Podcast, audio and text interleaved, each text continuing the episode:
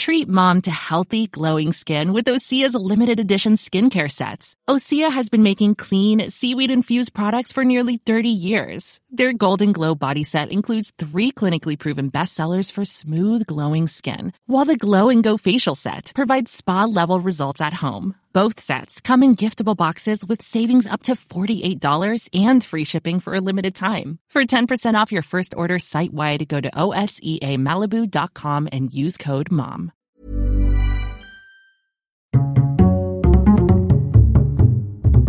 Culture G. Cultivez votre curiosité. Bonjour à tous, je réponds aujourd'hui à une question envoyée par Louisa dans un message sur la page Facebook de Culture G. Pourquoi trinque-t-on avant de boire? Que ce soit à l'apéro, lors des repas, des anniversaires ou des vins d'honneur, nous avons l'habitude de trinquer. On lève notre verre pour le cogner plus ou moins légèrement contre celui d'une autre personne tout en la regardant dans les yeux. Il est courant de joindre alors le geste à la parole en disant santé, à la tienne ou encore bien sûr chin chin. Alors chin? C'est une pratique ancestrale que l'on retrouve quasiment dans le monde entier. Cheers, Prost, Campey, Nazdrovie et il est impossible d'en connaître l'origine exacte. Selon certains historiens et anthropologues, elle pourrait dater de l'Antiquité, cette habitude de trinquer pourrait venir des rites sacrificiels. Du sang ou du vin était offert aux dieux en échange d'une prière, d'un souhait, souvent celui d'une longue vie et d'une bonne santé. Avec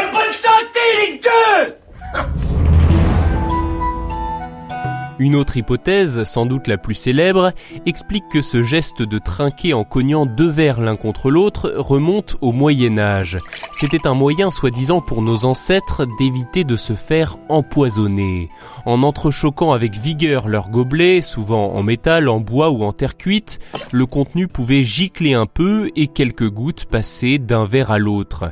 Si l'un des deux bougres ensuite n'osait pas boire, c'était un signe qu'il avait peut-être glissé du poison dans le verre de interlocuteur et qu'il ne voulait pas prendre le risque de se faire lui-même empoisonner.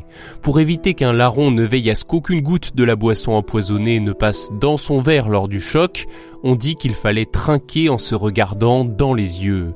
Ainsi le doute subsistait et l'empoisonneur, s'il n'était pas complètement idiot, n'allait pas se risquer à avaler la moindre gorgée.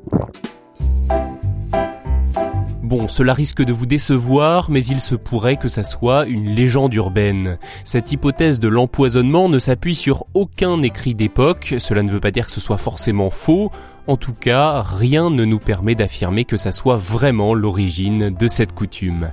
Voilà de quoi briller en société lors du prochain apéro, et je vous le rappelle, l'alcool est toujours à consommer avec modération.